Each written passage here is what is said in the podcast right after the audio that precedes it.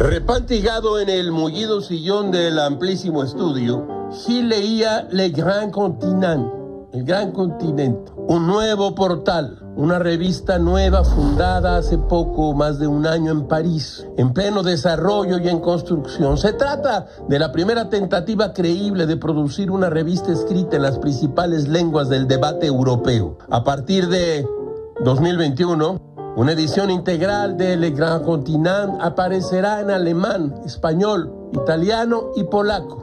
La revista la edita un grupo de estudios geopolíticos, una asociación independiente domiciliada en la Escuela Normal Superior y reconocida como de interés general.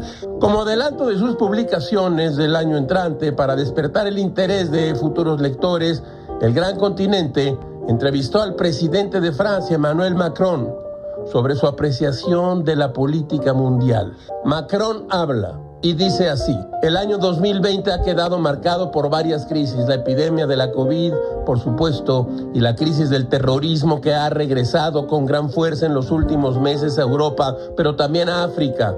Estas crisis se suman a todos los desafíos que conocíamos y que eran, yo diría, estructurales.